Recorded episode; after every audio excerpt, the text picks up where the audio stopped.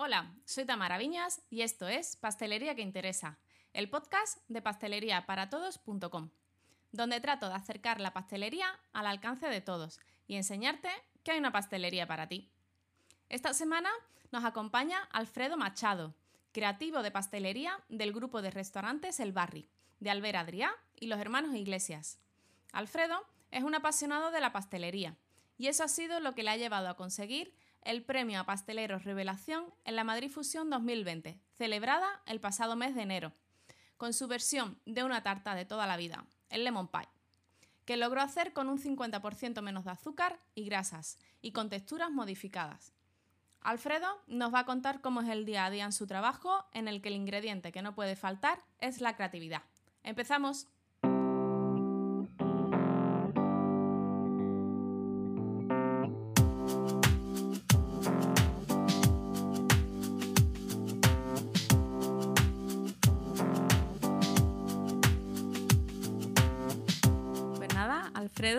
Buenas tardes, bienvenido.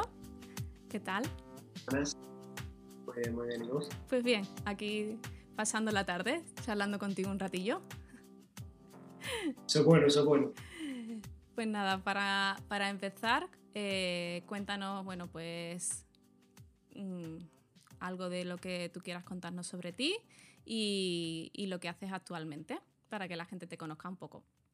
Perfecto. Mi nombre es Alfredo Machado, soy de Uruguay y actualmente soy pastelero creativo del grupo El Barri de Alber Adrià. O sea, me muevo por todos los restaurantes y junto a Alber Adrià y a David Gil creamos más o menos lo que son los postres de, cada restaurante. Dentro del barri y fuera, porque tenemos restaurantes fuera, uno en Londres, que es el Cakes and Bubbles, y uno en Nueva York, que es el Little Spain, que también participamos. Y aparte, cada verano abrimos uno en, en Ibiza, Heart Ibiza. Entonces, más o menos me voy moviendo por todos esos. Qué bien, qué guay. O sea, no, sabía que tenía también en, fuera en, en el extranjero a, algún restaurante. Sí, el de Nueva York abrió el año pasado, que lo abrió con José Andrés. Andrés, Albert y Ferran. Hicieron como la boquería, pero de puestos de, de restauración. Y está funcionando. De hecho, en Nueva York es de la comida española que más, que más se está vendiendo últimamente. Qué bien, qué bien. Y luego Londres, no sé si sabías del Cakes and Bubbles, en el Café Royal, en el mítico Café Royal, se quitó la cafetería y abrimos una pastelería, pero una pastelería de, de restaurante, que no se ve allá como la postrería de México, pues en, en Londres y la verdad que está yendo todo muy bien. Y vas de un sitio a otro moviendo. De un sitio a otro. Normalmente mm, estoy en Barcelona, porque me muevo más en los restaurantes de aquí de Barcelona, pero sí que cada tanto, cada mes más o menos, a, a Londres, cada tanto a Nueva York y los veranos a, a Ibiza. Bueno, no está mal, no está mal. Bueno, no me voy a quejar. Por lo menos te llevan a Ibiza eh, en el verano, ¿no? Realmente son mis vacaciones. Nada, trabajo, trabajo rock and roll, pero, pero no lo pasamos bien. Bueno, y me has dicho que, eres uruguayo. Que, Soy uruguayo. ¿Qué te hizo venirte a, España?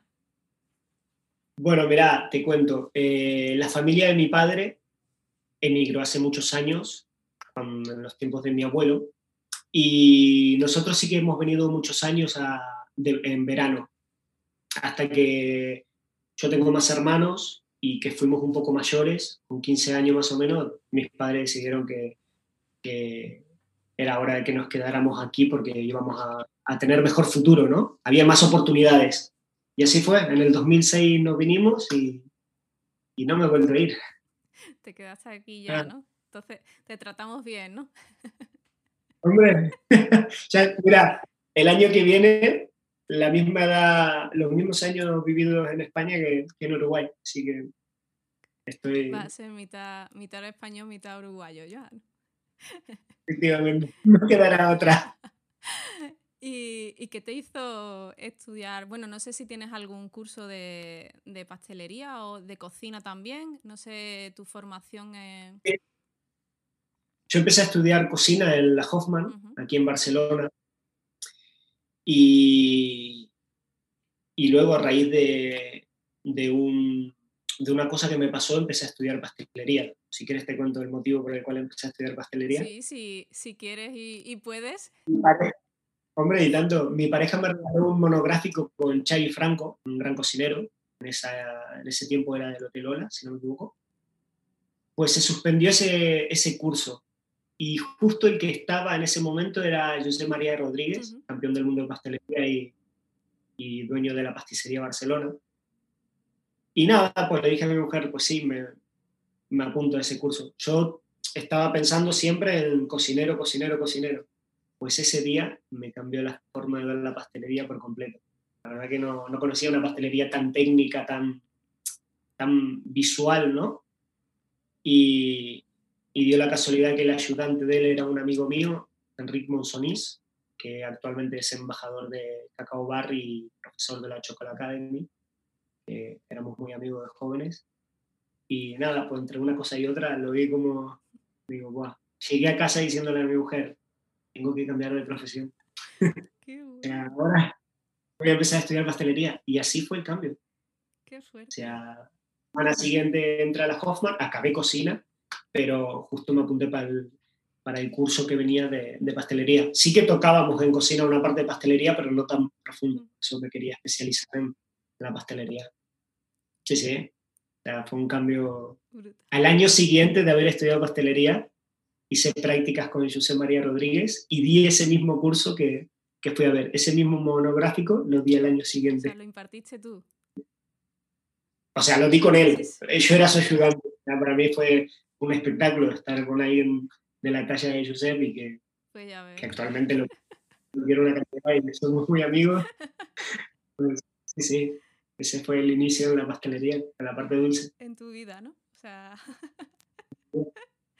Qué bueno, pues la verdad es que, eh, no sé, no, no, he conocido así gente que diga que le pase eso, o sea, siempre a lo mejor te llama un poco la atención, pero el, el cambio ese tan, tan brutal, la verdad que sí. Sí, porque en verdad, en verdad a mí no me llamaba la pastelería. O sea, no, nunca tuve ese, pero te lo juro, fue a partir de ese día que,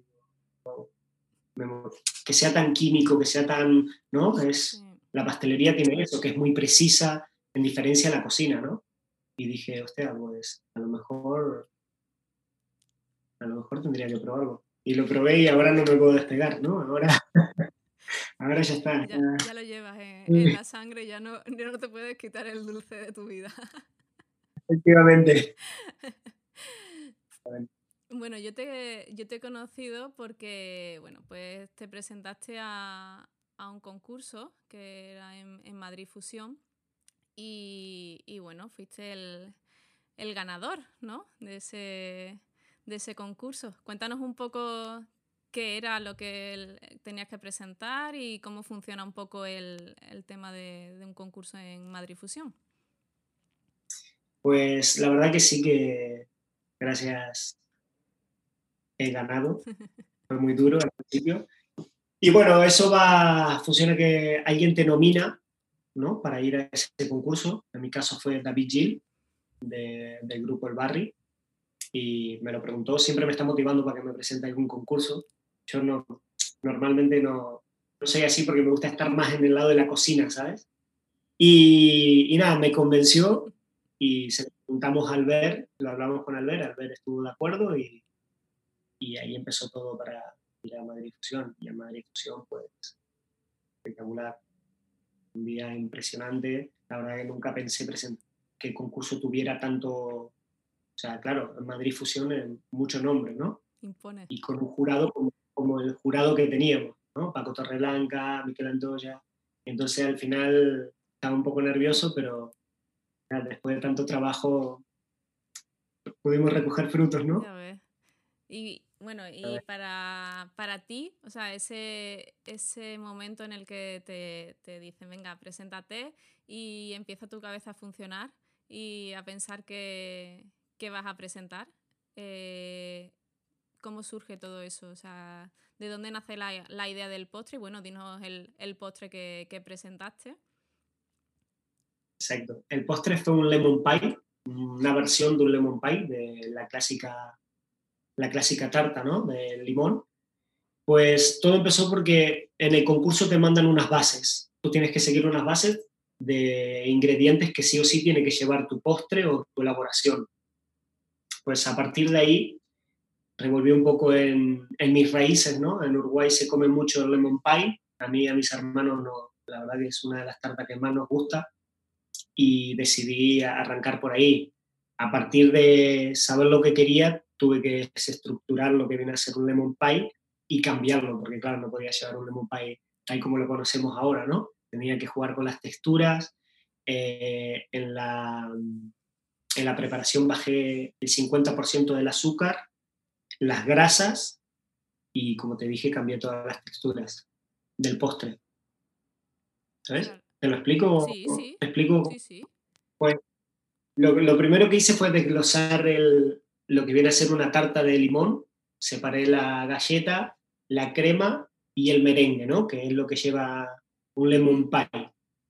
Ahí estudié cada elaboración y vi cómo podía cambiarlo sin afectar eh, la esencia ¿no? de, del postre. Entonces, la parte de la galleta hice una, una cocción de una galleta, de una sablé, pero le agregué un pelín de chantana, porque eso lo emulsioné congelado en una pacochette y lo que me hizo fue una cremita, una textura crema. Esa crema, cuando la estiraba en un aro, ¿sabes? En un silpan y en un aro, la forma congelada era como de una tartaleta. O sea, tú te pones una, una tarta de esta congelada y una tartaleta y visualmente no notabas, no notabas ninguna diferencia. Entonces a partir de ahí dijimos, wow, al final puede, puede, podemos darle la, la estética de una tarta de limón que convencerá más al jurado, ¿no? O sea, al principio te lleva una tarta de limón y dices, wow. Y la parte de dentro, eh, quisimos quitarle toda la grasa a, a, lo que viene a ser una crema de limón clásica, lleva mucha mantequilla, eh, mucho limón, un poco de yema, ¿no? Y utilizamos uh, eh, inulina. No sé si conocen la inulina. La conozco, es una fibra. Sí, un poco, pero sí, explícanos. El... Que puedes texturizar, ¿no? Con esa fibra. La estudiamos bastante, al Albert ya la había trabajado en el bully. Entonces yo leyendo libros fue bastante fácil porque ya lo, lo tenía más o menos esa técnica. Y entonces tiene el sabor puro al limón, ¿no? porque no le agregas grasa, no le agregas nada. Y la textura, a simple vista parece un pelín durita, pero cuando tú lo tocas se deshace, es como una crema. Y la parte del merengue, que fue la parte de arriba, lo que hicimos es un marshmallow. Marshmallow es como una nube, ¿no? Con gelatina, y eso lo que te permite es bajarle, bajarle el, el azúcar al merengue, que normalmente los merengues son muy duros. Y ese postre lo acabé con un helado de avellana. Nos hicimos una pasta de avellana. Queríamos darle un contraste también, ¿no? Que no sea todo limón, limón, limón, limón. Y darle ese toque de, de avellana, ¿no? Al, que rompiera un poco los sabores, que tengas un poco de grasa en boca también y que el conjunto sea agradable, ¿no? Al final, eh, normalmente cuando te vas a comer un, un lemon pie, lo difícil de comerte un lemon pie es que no te lo puedes comer con cuchara. O sea, es muy difícil porque la galleta normalmente es dura. Claro, esta versión era un, un postre de cuchara. El conjunto era muy, muy agradable, creo. Y ese fue el postre que, que decidí llevar al, al, concurso. Con razón te dieron eh, el premio a ti, vamos. No sé, no, yo lo he visto en, en fotos, no, no, he tenido la oportunidad de, de, comerlo, pero he visto fotos y, y, visualmente es un espectáculo, o sea, te dan ganas de, de probarlo, vamos. Sí, sí. No, no, no, sí, visualmente está bueno.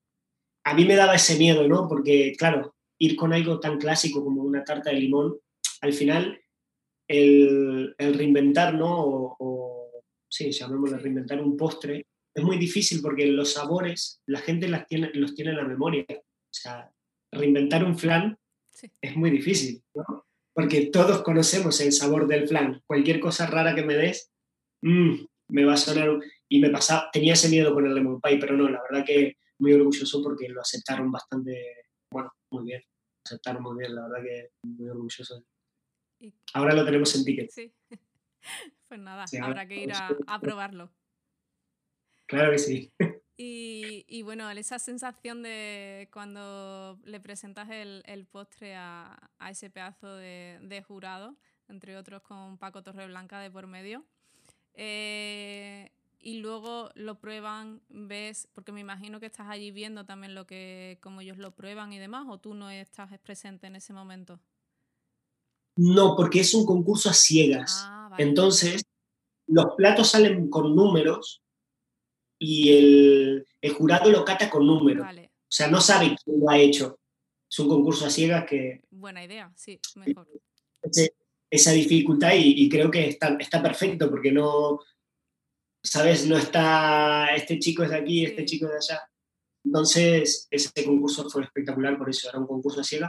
Y no lo vi, lo que sí que mi hermano, que tuve, tuve gente en las gradas, me lo grabó todo y, cuando lo vi el vídeo de, de, la aceptación que tenía y, escuchar hablar a Paco Torreblanca, un referente en el mundo de la pastelería y bueno, un referente personal también, ¿no? Porque sí. todo su trabajo.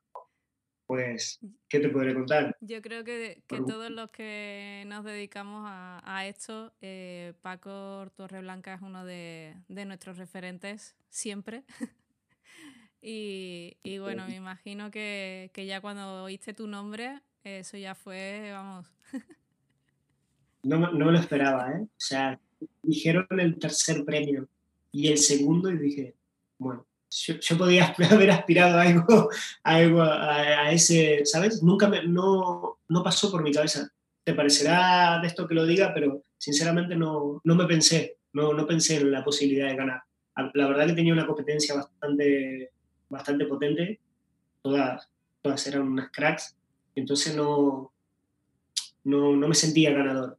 Ahora cuando dijeron el postre, la verdad que exploté. Sí, porque además creo que, que, todas eran chicas, ¿no? Sí, yo era el único chico. Era el único chico. A ver, sí. Llevaba a mi compañera Ingrid, Ingrid Serra, que era la chica que me ayudó y me ayudó en todo el proceso, ¿no? De la creación y de, y el Madrid Fusión, porque tenías que llevar a, una persona que te ayudara y, ese fue mi pilar. O sea, tenía una parte chica en mi grupo. Éramos, éramos mixtos. 50%. Pues yo me alegro, me alegro mucho que, bueno, que te dieran el, premio y que, lo disfrutaras tanto porque al final se trata de eso, ¿no? De, hacer algo pero que, a su vez lo, disfrutemos y, y, que la experiencia sea súper buena. Muchísimas gracias. Y, aparte de este concurso, ¿te has presentado algún otro? Sí, en el 2018 me presenté el concurso de la mejor pasta de té de España y quedé, bueno, quedé entre los, quedé onceavo, quedé número once. No, no sé, tío, llegar. Esa, esa, no era la tuya, ¿no? Esa no era, no era para ti, ¿no? Ahí, mm, fue más no, no, era, era, es un concurso espectacular y me volveré a presentar en un futuro, es una de las cosas pendientes que tengo, pero, pero en ese momento no, no era mi momento, se presentó gente muy competente, ese año lo ganó un gran amigo y, y bueno, de Bay Florida, así que ese año lo ganó Bay Florida, la, la mejor pasta de té. Bueno, al, final el, presentarte a un concurso, eh, vives la experiencia, vives el conocer también eh, quién te rodea y, bueno, eh, te sirve para eso, para en el siguiente en el que te presentes, pues alá, te llevas el, premio. Cambiar cosas ¿no? que no le habías hecho y que dices, ya, tendría, tendría que, haber, que haberme puesto un poco más en, ¿sabes? Y al final, sí, sí, sí orgulloso también de la pasta de té. Hombre, del trabajo siempre hay que, estar orgulloso y luego al final que... El día a día, el día a día, porque al final un concurso es un concurso. Tú estás trabajando el día a día es, es como ganar un premio cada día, ¿no? Ver las emociones de la gente con, con las elaboraciones, eso ya es un premio más que grande, ¿no? Si son buenas las emociones. sí. Sí, hombre, al final si no es para ganar un concurso, pero, pero si, si sale bien, al final de todo, de todo se aprende y, es una experiencia más.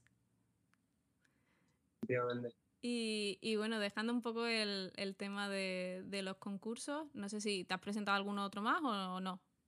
No, no, Vale. No, no, no. Pues entonces.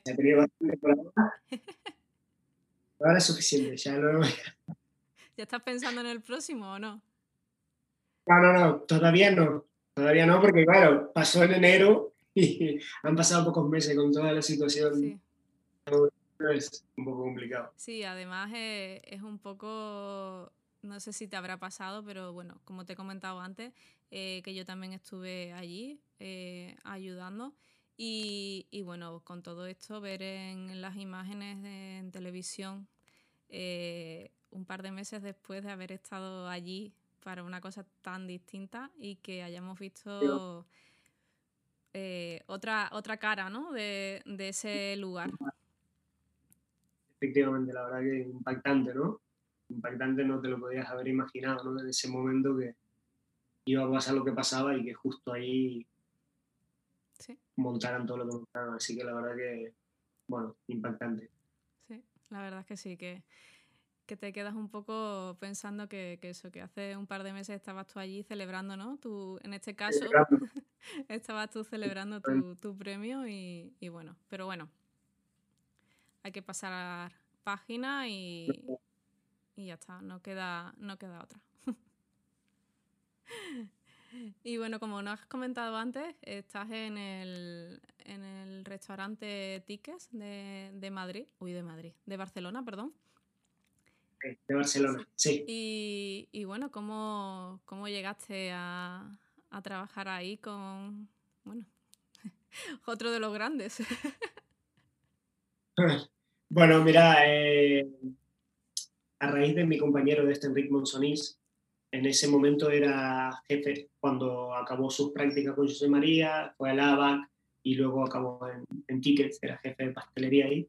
Yo estaba haciendo mis prácticas con José María y José María me decía siempre que, que tenía esa actitud, ¿no? Como de trabajar en un restaurante. Yo siempre había trabajado en una cocina, entonces, eh, bueno, no sé si has trabajado en algún restaurante, tienes ese, esa actitud, ¿no? De servicio, de rock and roll, trabajar rápido, y me decía que tenía un perfil de restaurante al 100%.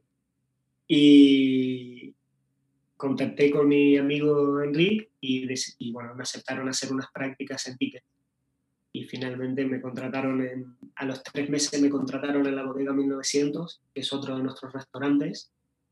Es una bermutería, ¿no? Algo, una cocina más clásica, donde para mí es el restaurante más complejo del grupo El Barry, porque la cocina clásica creo yo que es la más difícil. Lo que hablábamos de, del versionar un producto clásico es muy difícil, pero es la que más aprendes, ¿no? O sea, al final para hacer eh, verificaciones y eso tienes que tener cocina clásica.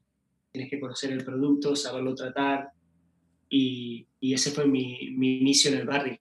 Hasta luego pasé a ser jefe de producción de tickets y luego, bueno, me pasaron a la parte creativa. Hasta ahora, han pasado cinco años. Estás en la parte creativa de, de, la pastelería. Sí, ahora estoy de la mano con Albert y, y David. Y vamos sacando para todos lados. Sí, ¿Y cómo es? Eh, porque, si no me equivoco, eh, tiene una estrella Michelin. Sí, tenemos una estrella Michelin en tickets, una estrella Michelin en hoja santa una estrella Michelin en Pacta y una en, Enigma. Somos cinco restaurantes. El grupo está compuesto por cinco restaurantes, de los cuales la cocina es muy diferente de la una de la otra, pero se llama el barrio porque están a menos de 100 metros de distancia un restaurante del otro. Entonces, por eso mismo, según Albert Adrià, es un parque de atracciones gastronómicas con conceptos muy diferenciados en un mismo barrio. Por eso es el nombre del barrio, ¿no? Entonces, claro, trabajas en todos los restaurantes porque eh, por la mañana me voy a, Pacta, vemos que estamos poniendo en Pacta, vamos para Ticket, llega un producto nuevo, y lo divides entre todos los restaurantes, ¿no? es, muy, es muy lindo porque tocas muchos tipos de cocina, ¿no? Sí, claro, porque cada restaurante tiene un tipo de cocina, ¿no? Sí, sí, cada restaurante es completamente diferente. Eh, Ticket es un, un, gastronómico de tapas, más informal. La bodega 1900 es una bermutería, una cocina clásica donde puedes ir a tomarte un vermut. Luego tenemos Hoja Santa, que es un mexicano, un gastronómico también mexicano.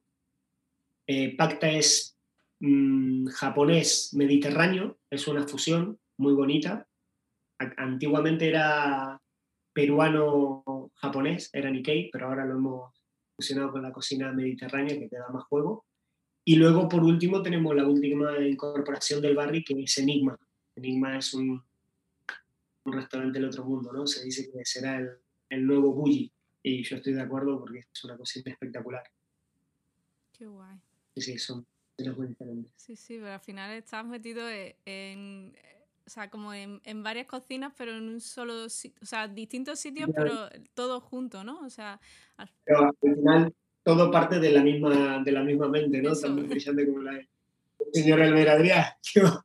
¿Qué vamos a decir? Que para mí Albert Adrià es, creo yo, y, y, creo que no me equivoco, una de las mentes más creativas de, de, del mundo, ¿no? Y, y, el estar a su lado al final te termina contagiando y te termina esa creatividad y, el tener ganas de probar cosas y, la verdad que es un espectáculo. Cada día estamos, sacan cosas nuevas, cada día sacamos algo. Es que eso, yo pienso... Y si no lo sacamos, pues...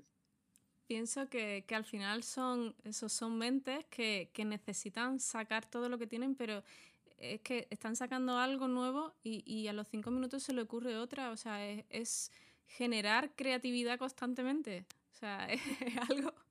Además, eh, son, son personas eso que necesitan sacarlo, por eso se dedican, bueno, pues en este caso al mundo de, de la cocina, que es uno de los sitios donde no puedes desarrollar muchas cosas a la vez.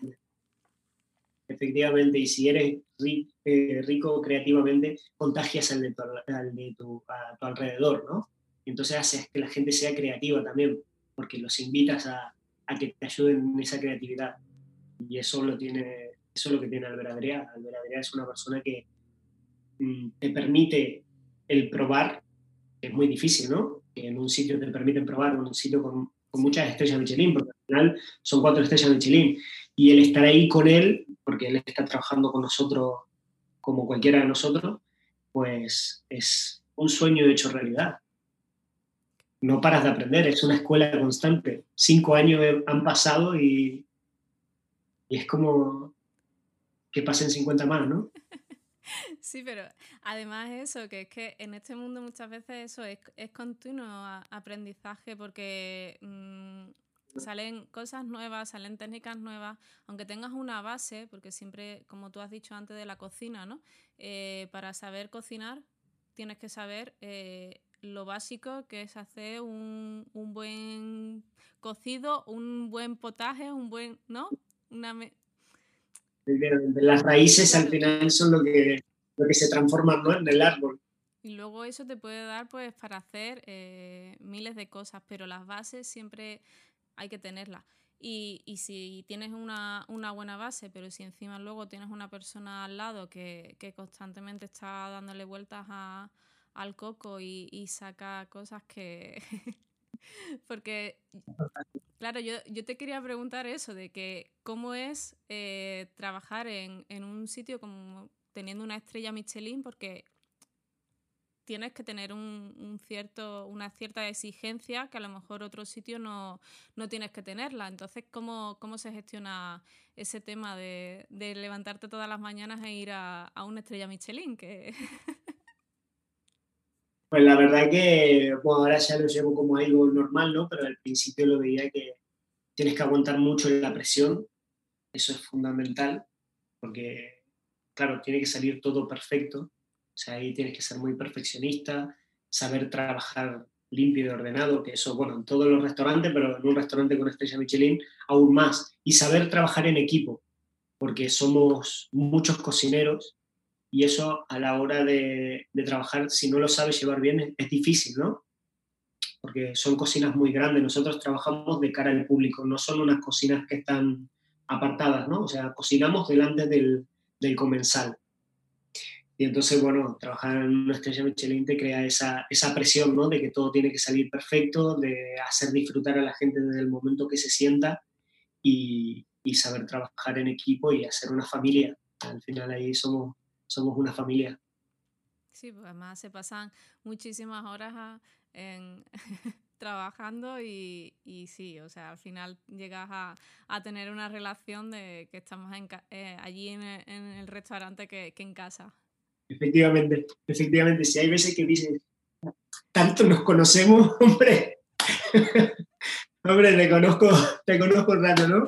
Con Albert siempre en algún viaje con Albert, claro, Albert me ha visto, hace cinco años, era bastante joven, ¿no? Yo aún no había sido padre, y claro, Albert me, me, me acogió desde, dice que soy su niño, ¿no? Desde, pequeño, ¿no? Y, y tanto hemos vivido que, claro, pasamos muchas horas, bueno, con Albert y con todo el equipo y con cada persona que viene de, prácticas y todo, muchas horas juntos.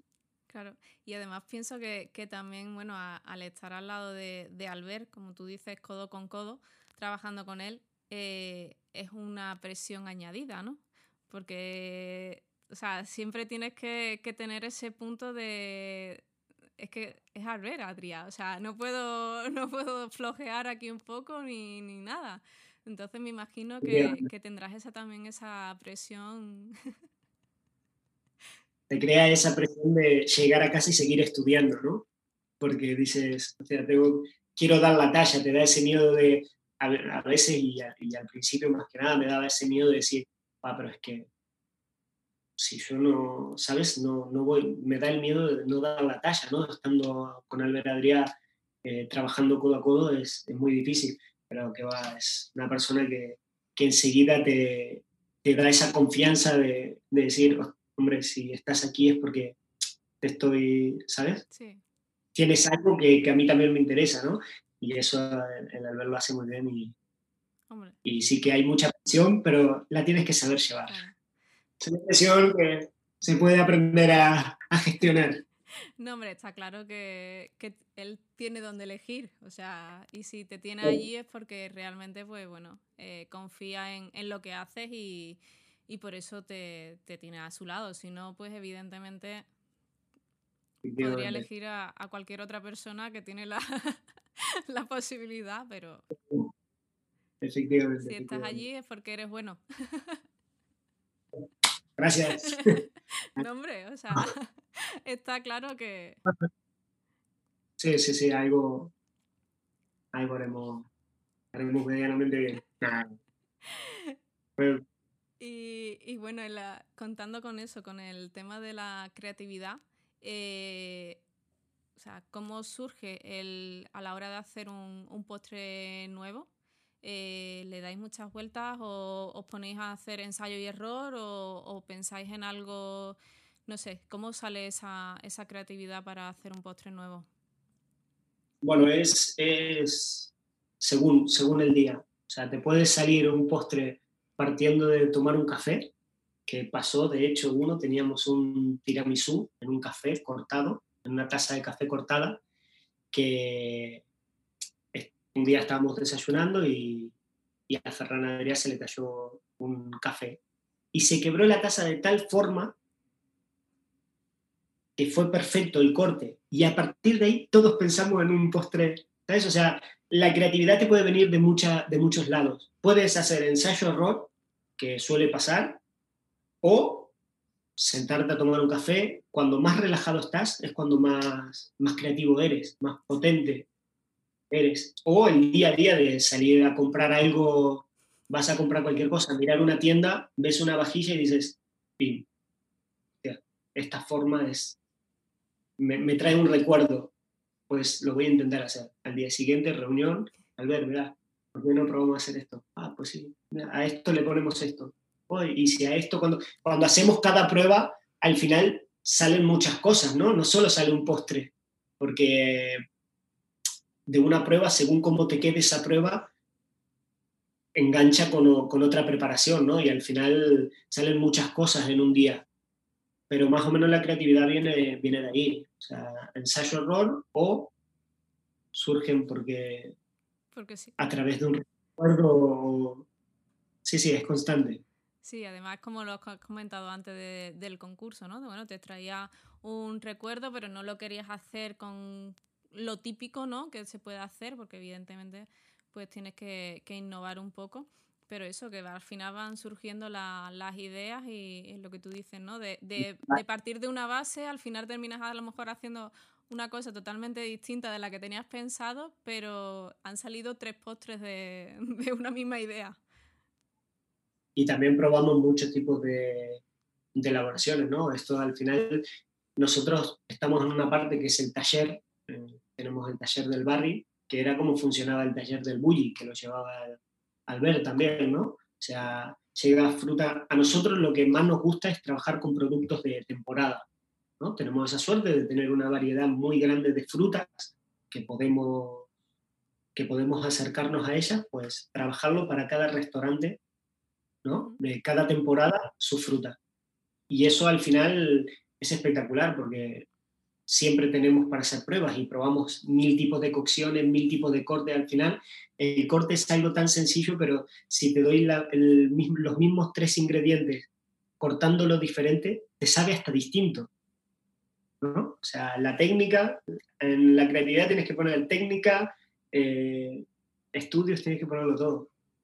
Y así funciona funcionamos nosotros. Sí, claro. Después cada uno hace como, como quiere, ¿no? Pero sí. Y entonces, eh, las combinaciones que, hacéis de, sabores, eh, ¿cuál es la que más te, gusta a ti? O sea, ¿te gusta una combinación dulce-salado? ¿Te gusta eh, cítrico? No sé, ¿qué, ¿qué te gusta?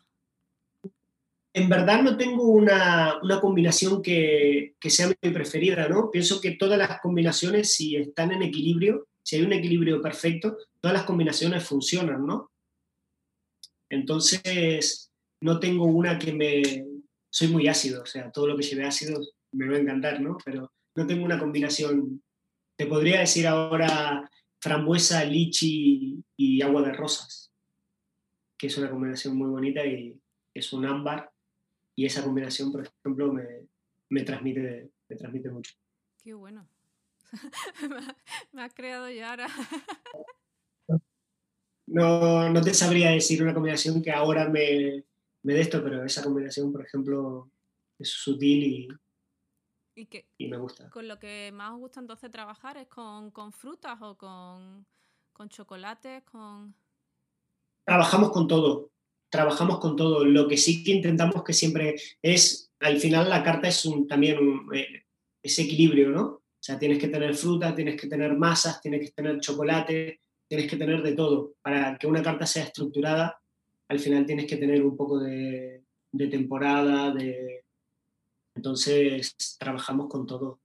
Nuestras cartas siempre son completas a nivel fruta, masas, chocolates, te vas a encontrar de todo. ¿Y que para ti qué es lo que tiene que tener un, postre en cuanto a textura, en cuanto a sabor eh, o visualmente? ¿Qué, o sea, un, postre perfecto, eh, ¿qué tiene que tener? ¿Qué combinación de, cosas tiene que tener para que, sea agradable?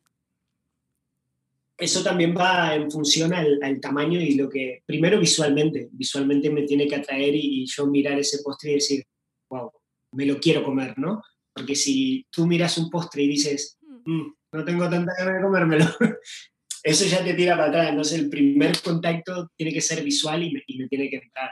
Sí, y luego a partir de ahí las texturas ya, ya, ya según cómo sea el postre, ¿no? Me puedo comer un, un ámbar en una rosa y la puesta en escena sea brutal y no tiene que tener, o sea, las texturas son son líquidas o gelatinosas, ¿no?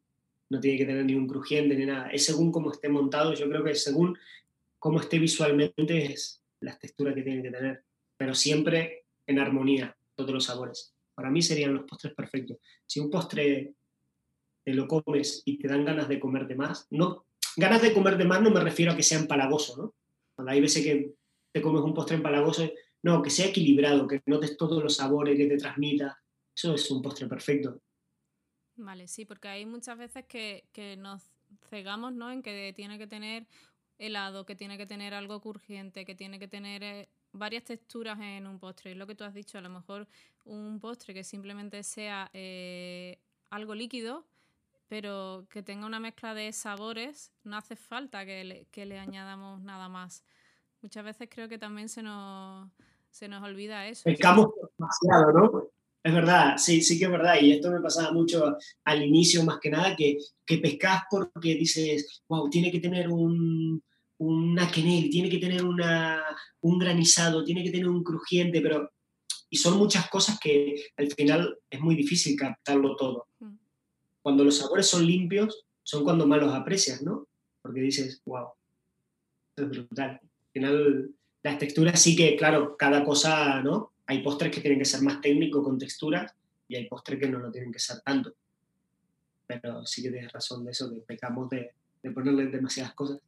Sí, al final eh, eh, lo llenamos ¿no? de, de cosas que, que, luego pensamos y dices, sí, tienen combina o sea, combinan todos bien, pero ¿era necesario ponerle cuatro o cinco elaboraciones al mismo postre? Con que a lo mejor un solo helado. No te aportan. Claro, a lo mejor poner simplemente un, un sorbete o un helado, pero un helado mm, potente, un helado que, que esté bueno. Eso es fundamental. Para crear un postre, ¿no? Todas las elaboraciones tienen que ser un 10. Si todo es un 10, cuando lo juntas, es un 10. Es eso, si pones un helado potente, un helado perfecto, eh, con tres cosas hace un postre, un postre perfecto. No necesitas más. Sí, sí, al final. Eh, y en, el, en, los restaurantes tenéis mucha, mucha variedad de, de postres, o sea, tenéis una carta amplia o no sé cómo, cómo va, si en todos sitios tenéis el mismo tipo de, de postre, no, ¿no? No, mira, eh, cada restaurante tiene su, claro, eh, el japonés tiramos a postres más asiáticos, ¿no? Como lo podemos combinar con el Mediterráneo, pero como es, es según también el, la cantidad de platos que tenga el menú, ¿no? El japonés tiene tres postres y dos petit fours. Luego ticket, sí que tenemos un equipo mucho más grande de pasteleros, somos nueve pasteleros, entonces te da, eso es uno de los pocos restaurantes, ¿no? Que tenemos tantos pasteleros tenemos una zona solo para nosotros. No sé si has mirado alguna foto de la Dolsa. Sí.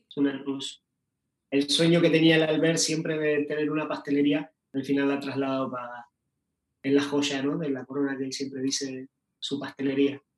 Pues ahí nos podemos permitir tener nueve pasteleros, entonces te puedes permitir tener otro tipo de postres, una carta más grande, más, más extensa, ¿no? Y tenemos entre nueve, diez postres, hemos llegado a tener 12, 13, que son muchos, ¿no?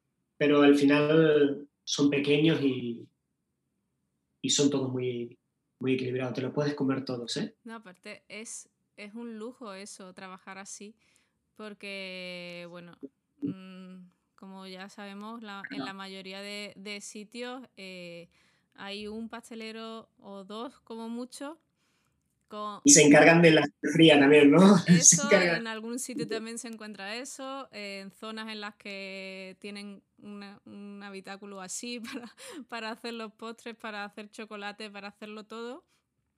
Y, y luego, eh, bueno, en muchos sitios, bajo mi punto de vista, no se le da la, la importancia que tiene el postre a la misma que se le da a la cocina. ¿Tú piensas, piensas igual o, bueno, en este caso a lo mejor sí tienes esa, ese privilegio de que... No, no, no, pero claramente pienso igual que tú, ¿no? O sea, es que al final tú el, el, el último recuerdo que te llevas de un restaurante es el último paso, ¿no? El postre. O sea, creo que todo tendría que ir más, tener la misma importancia por la parte dulce que por la parte salada, que al final si eso lo juntas es brutal. Es lo que hemos podido conseguir ¿no? en nuestros restaurantes que la parte dulce y salada tengan la misma importancia y, y hacérselo entender al cliente también. Pero lo que decíamos de la cantidad de gente, si tienes mucha gente, te permite hacer muchas más cosas. Nosotros, por ejemplo, en la bodega 1900, por tema de espacio, solo podemos tener dos pasteleros. claro, el número de postres tiene que bajar, porque no, no nos podemos permitir tener nueve postres si, si no tenemos pasteleros, ¿no? Al final te tienes que adaptar también al sitio donde estás. Sí, sí bueno, te, adapta, pero eh, en base a lo que tú también te puedas adaptar, o sea, es lo que estamos hablando, ¿no? Que si eh, la persona que, lleva el restaurante le da la misma valoración al, postre que a, los salados, siempre va a tener... O sea, van a ir siempre de, de la misma mano, pero hay sitios en los que, bueno, pues lo que tú has dicho, ¿no? O sea, es la última sensación con la, con la que te vas de un restaurante. Eh, los platos salados han podido ser súper buenos, que si el postre no, al final siempre te quedas con, sí, está todo muy bueno, pero el postre... Es verdad, ¿eh? O sea, eso a mí me pasa mucho, ¿no? Que vas a comer a algún restaurante y dices, wow, es que si es todo perfecto, ¿por qué ha caído en picado, no? Y entonces te entra ese, no ha sido un 10, al final, cuando globalmente es perfecto, cuando dices, wow, volveré. Volveré porque todo me encantó. Claro, es que eso, es que no hace falta tampoco ser de eso de tener estrella Michelin o sea, no hace ah, falta tener e, ese tipo de nivel, sino que todo esté en armonía. O sea, si la cocina es buena, eh, que el postre también, pero claro, es lo que decíamos también, que que hay muchos sitios en los que la persona que lleva el la parte de frío es la que se encarga también del postre y, que no tiene a lo mejor muchas veces porque creo que también no, se tiene eh, valoración en eso, en, que la persona conozca realmente, eh, ya no que tenga estudios de, pastelería ni nada, porque muchas veces eh, se pueden hacer cosas increíbles sin tener ningún tipo de estudio. Ah, eso ni que hablar. Pero, pero sí, el, saber lo que, lo que haces, ¿no? Y que, no tengas que estar pendiente de, los canapés que van a salir al servicio cuando tengas que también con el, con el postre. De tiempo como para mimar, ¿no? Un plato o una preparación. Porque hay veces que vas, vas con él. A mí me pasó, o sea, yo trabajaba antes de cocinero y trabajaba en un restaurante de menús donde pasaba eso. O sea, no te, no te podías eh, permitir dar el lujo de preparar bien un... que no, porque tenías que estar pendiente de la zona fría, ¿no? Entonces, eso era lo que, me, lo que yo pensaba, ¿no? no, me gustaba tanto a mí la pastelería por ese mismo tema, porque, pero al final, por eso mismo, ¿no? Porque nosotros no le damos la importancia a los postres, es lo que creamos que...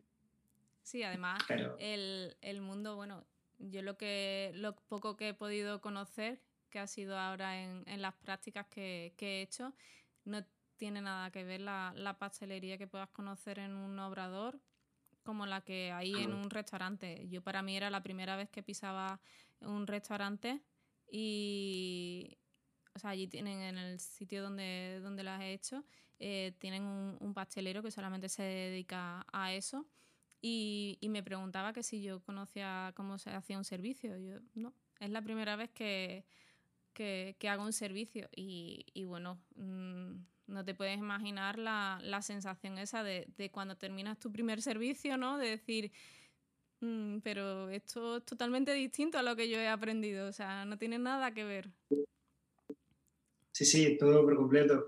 Lo bueno que tiene un restaurante que por lo que yo me he decantado con la pastelería de restaurante es poder ver en el momento lo que te está transmitiendo la gente, ¿no? O sea, cuando trabajas en un obrador, tienes esa parte, pero claro, tú vas, compras algo y te lo llevas y no sabes cómo ver eh, en el momento que tú has preparado algo, que la gente se lo esté comiendo y que diga, wow, me encanta. Ah, eso solo te lo transmite un restaurante. Sí. ¿no? Creo. Sí, sí, sí. O sea, eh, además que eso, que, que, lo ves en, el, en ese momento, ves a la, a la persona, bueno, pues disfrutando, ¿no? Y las caras que pone y demás. Sí, sí. Eh, es, totalmente distinto. y bueno, Alfredo, ¿a ti te gustaría en un futuro eh, montar algo por tu cuenta, una pastelería o otra cosa? Sí, quizás en, en, un futuro me gustaría. O sea, siempre he soñado con tener una pastelería clásica y con un poco menos de azúcar, ¿no? De lo que estamos habituados a la pastelería clásica y, y a lo mejor en un futuro. Ahora mismo no me, no me, lo he planteado, a corto plazo no será, porque me queda aprender una cantidad y sigo, y sigo estando muy a gusto, ¿no? Eso de cara a futuro a lo mejor me lo podría, me lo podría plantear. Y con, con todo eso, con, con, masas dulces, con croissants y ese tipo de cosas, ¿o no? Sí, sí, con todo, con todo. A mí soy un apasionado de las masas, ¿eh? No, no te lo he comentado, pero me encanta todo el tipo de masa. O sea, será una pastelería donde me haga mis panetones, donde... Sí, Qué bueno. me gustaría, me gustaría cara futuro. Pues nada, pues, pues aprende, aprende mucho todo lo que tengas que, que aprender y, y, en un futuro espero algún día poderte ir a, a visitar a, a, tu pastelería. Aquí te esperaremos. y, y, bueno, al, al restaurante me gustaría también ir a alguno de ellos, por lo menos. Ahora cuando a finales de agosto tengo que ir a, a Barcelona. Así que, que, si estáis por allí, pues... Hombre, claro, necesitaré un pequeño tour por todos los restaurantes. Vale, vale, perfecto. Trato hecho. a eso no voy a decir que no, ¿eh? Hombre. Y dentro de, de, todo lo que, lo que es dulce, como has dicho que es masas y, y, todo, ¿qué es lo que más, a ti personalmente, qué es lo que más te, te gusta? ¿Qué dulce no se te resiste de decir me lo tengo que comer? Wow, mi dulce favorito es el dulce de leche. Yo como buen uruguayo que soy, el dulce de leche es mi dulce vamos, preferido. No existe nada antes del dulce de leche. Después sí. y bueno, sí, sí, el dulce, el dulce de leche como personal, sí. Y ya que, que nombras el dulce de leche, eh, ¿alguna marca en concreto que, que sepas tú que, que, en España hay o lo haces tú propio? Yo, yo sinceramente hago el, mi propio dulce de leche porque no he encontrado una marca que me apasione tanto, ¿no? Pero sí que mi madre o mi padre o mis hermanos cada dos por tres como tengo dos hermanos en Uruguay, me van mandando dulce de leche y me, marca, me mandan una marca que se llama Conaprole. Espectacular. Mira, la siguiente vez que me mandan, te mando uno. ¡Qué bueno! Aparte que ahí tienen dulce de leche de menta, dulce de leche de café. Es un espectáculo. A mí me gusta mucho, pero es una de las cosas que nunca, nunca he hecho. El dulce de Hombre, leche. pues es, hombre, te tiras un buen ratito, ¿no? Porque si lo haces de la forma tradicional, la leche, el azúcar, bicarbonato y removiendo, pero al final es espectacular. El resultado que te da es mejor del que puedes conseguir por aquí, ¿no? Digo. Que seguro que hay marcas Sí, sí. muy buenas aquí y que yo no las he probado. ¿Sabes? Porque como mi madre me enseñó a hacer dulce de leche, mi abuela hacía dulce de leche, pues me lo hago yo porque digo, para estar tiempo, ¿no? Me Sí, gusta como, me gusta como Aparte, queda. hay, hay ciertas cosas que, que por mucho que queramos no es lo mismo hacerlas, es que, o sea, a menos que sea Claro. eso, eh, en un obrador o en una pastelería que se hagan las cosas artesanalmente, Ahí eh, por mucho que Ahí queramos. mucho, muchas pastelerías argentinas, que hay muchas aquí en Barcelona, o uruguayas, en ese caso sí que lo voy a comprar ahí, pero si no me lo, me lo hago yo. Pues mira, tengo entonces pendiente eso porque tengo un- una amiga que es argentina y de hecho el otro día, por ejemplo, me mandó una receta como indirecta de, dulce de no, de dulce de leche de, de los alfajores. oh, alfajor, Y alfajores de maíz. Sí, claro, y, y hace mucho tiempo que le dije que, que algún día eh, se los haría. Y entonces, pues bueno, pues ya si tú, si tú me pasas esa receta de, de dulce de leche y se lo hago, ya, mm, bueno, la tengo para toda la vida. De hecho, uno de mis exámenes de cuando estudiaba pastelería hice alfajores de maicena. Espectáculo. Yo es que cuando ella ha ido a Argentina y demás, siempre venía y me traía las, las chucherías típicas de, de allí, me traía alfajores y de verdad, o sea, no he visto un dulce o sea, no suelo, cuando, cuando he viajado o lo que sea, no, no he, o sea, he probado cosas, pero, pero claro, el, el, probar algo distinto a lo que tú estás acostumbrado y que es tan, tan, rico. Y una cosa que dices tú es que son dos galletitas así puestas como puede tener tanto sabor eso. es verdad, es verdad. Es como al final tantas cosas no... La cantidad no... Sí, sí. Son tres cosas. Pues la verdad es que, que, son... Bueno, ¿y viajas mucho? ¿Te gusta viajar? ¿O no? Me gusta viajar. Sí, me gusta viajar mucho. O sea, ¿te refieres a nivel profesional? Sí, bueno, de, de todo, o sea, por saber qué, qué te aporta, si, si, coges cosas de cuando viajas, cosas para luego incorporar a, la cocina. Siempre, siempre. Me encanta viajar mucho. Eh, tengo la suerte de, a raíz de este trabajo también, viajar mucho, salen muchas cosas fuera y siempre estoy probando cosas nuevas, me encanta probar para luego poder, compartirlo aquí, ¿no? Y, y, hacer la prueba de lo que he comido y me encanta. Mis pasiones, de hecho, es viajar. ¿Y qué es lo que más te ha sorprendido? Algo dulce que, que hayas probado por ahí, que hayas dicho, wow. Wow. Mira, esto no, no sé si, se podría considerar algo dulce, un pimiento del pequillo que comimos en, Estados Unidos, en, Brooklyn, con David y Albert.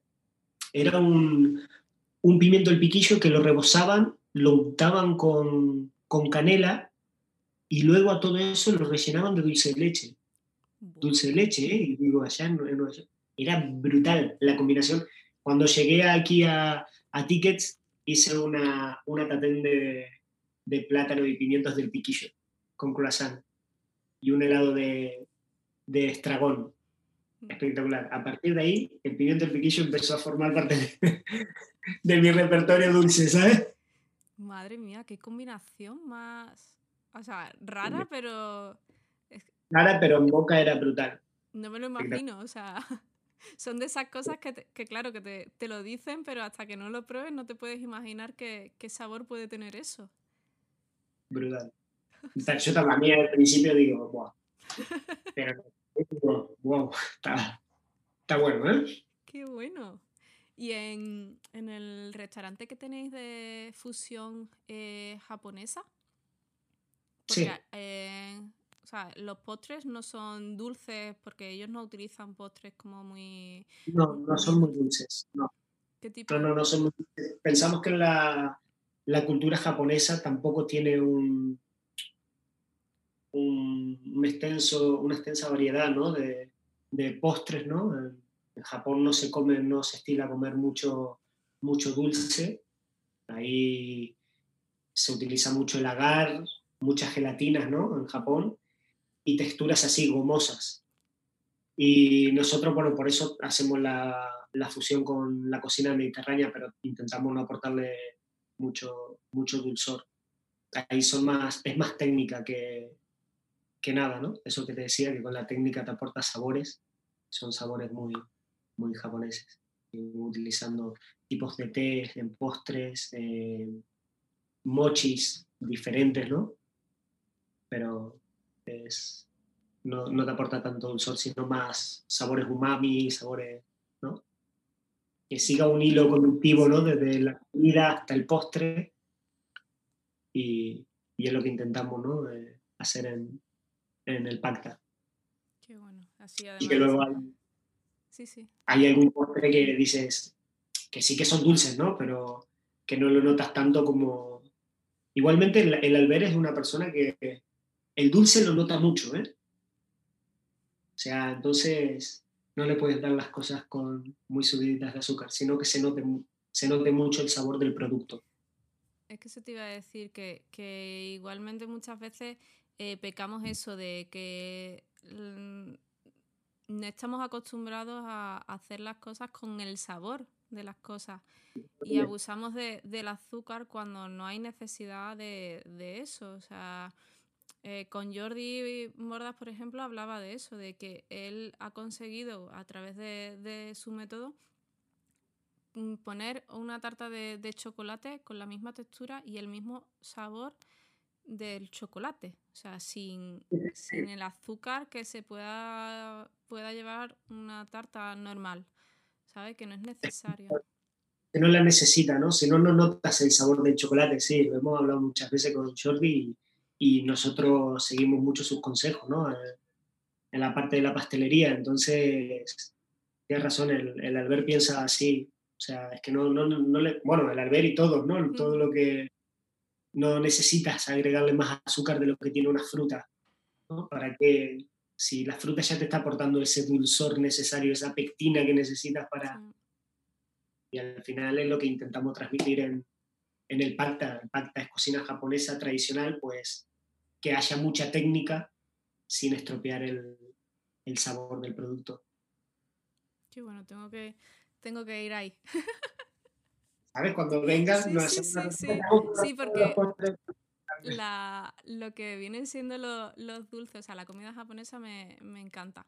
Pero no he comido, o sea, aparte de los mochis típicos a lo mejor que te puedan poner en cualquier sitio, no, no conozco la, la pastelería de, japonesa. No. Así que. Sí, sí, sí. Qué bueno. Sí, sí. Y bueno, y para, para ti realmente, ¿qué es la pastelería? O sea.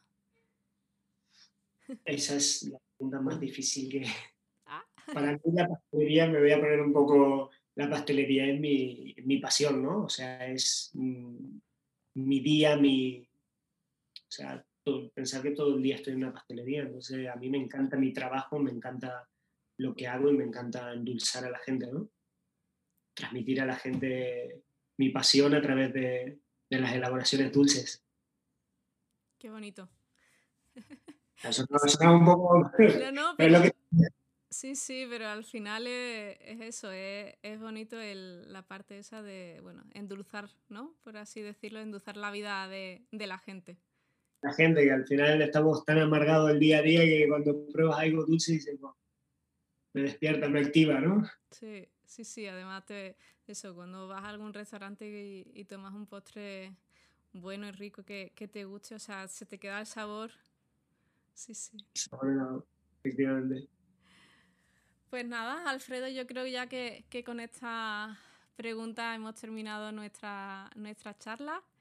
Eh, espero que, bueno, que hayas estado a gusto, que, que hayas estado bien. No, nos conocíamos ni personalmente, ni tampoco conocía tu, trabajo. Y, bueno, como te hemos comentado antes, eh, esta idea del podcast al final que, surgió así eh, de repente eh, me está dando la, oportunidad de conocer mucha gente, como tú, por ejemplo, que, bueno, que, creo que deben aportar mucho a, este mundo y que, que bueno, que, es magnífico poder tener esta, esta oportunidad de, poder charlar un, rato contigo y conocer eso, tu parte de, tu mundo y, que nos lo cuentes a, a todos. Y nada, espero que, al resto que, nos vaya a escuchar que, piense lo, mismo y que, le, le, tire el mundo de la pastelería como, como te tiró a ti un día.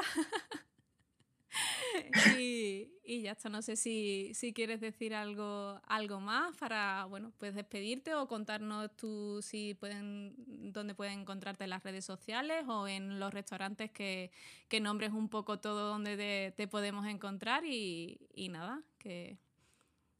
Pues perfecto. Pues antes que nada quiero darte las gracias por haberme hecho esta entrevista, que ha sido espectacular, me lo he pasado muy bien. La verdad que me he sentido muy a gusto hablando contigo y ha sido un placer haberte conocido, que no te conocía, pero te empecé a seguir en redes sociales ah. y a partir de ahí supe cómo, cuál era tu trabajo y, y, me encanta lo que estás haciendo, ¿no? También, quieras o no, haces conocer a la gente, ¿no? Nos está haciendo conocer para la gente que no nos conoce aún. Y, y bueno, a mí me pueden encontrar en, en Tickets o en cualquier restaurante del barrio y poco más te puedo decir quien me quiera seguir, Alfredo, Alfredo Pastri. Voy a seguir en Instagram. Y, bueno, ha sido un placer de nuevo decirte muchas gracias por esta hermosa entrevista. Pues nada, pues muchísimas gracias a, ti por decirme que sí el, día que, te escribí y, aceptar mi, propuesta. Y bueno, que tengo nos vemos en Barcelona, ¿no? Que nos vemos en Barcelona. Si, si todo cuadra, después de, ver el, curso de Jordi, voy a ir a, verte y. te queda cerca, ¿no? Sí, por allí. Sí, sí. cerca. Vale, pues nada. Muy bien, pues lo cuadramos todo y, nada, que muchísimas gracias de verdad. Ha sido un placer para mí charlar este, este ratito contigo y que nos vemos pronto, ¿vale? Sí, gracias. Y hasta aquí este episodio. Espero de verdad que te haya parecido interesante y que te haya ayudado a que veas la pastelería de otra manera a como lo hacías hasta ahora. Si es así, me gustaría que me lo contaras.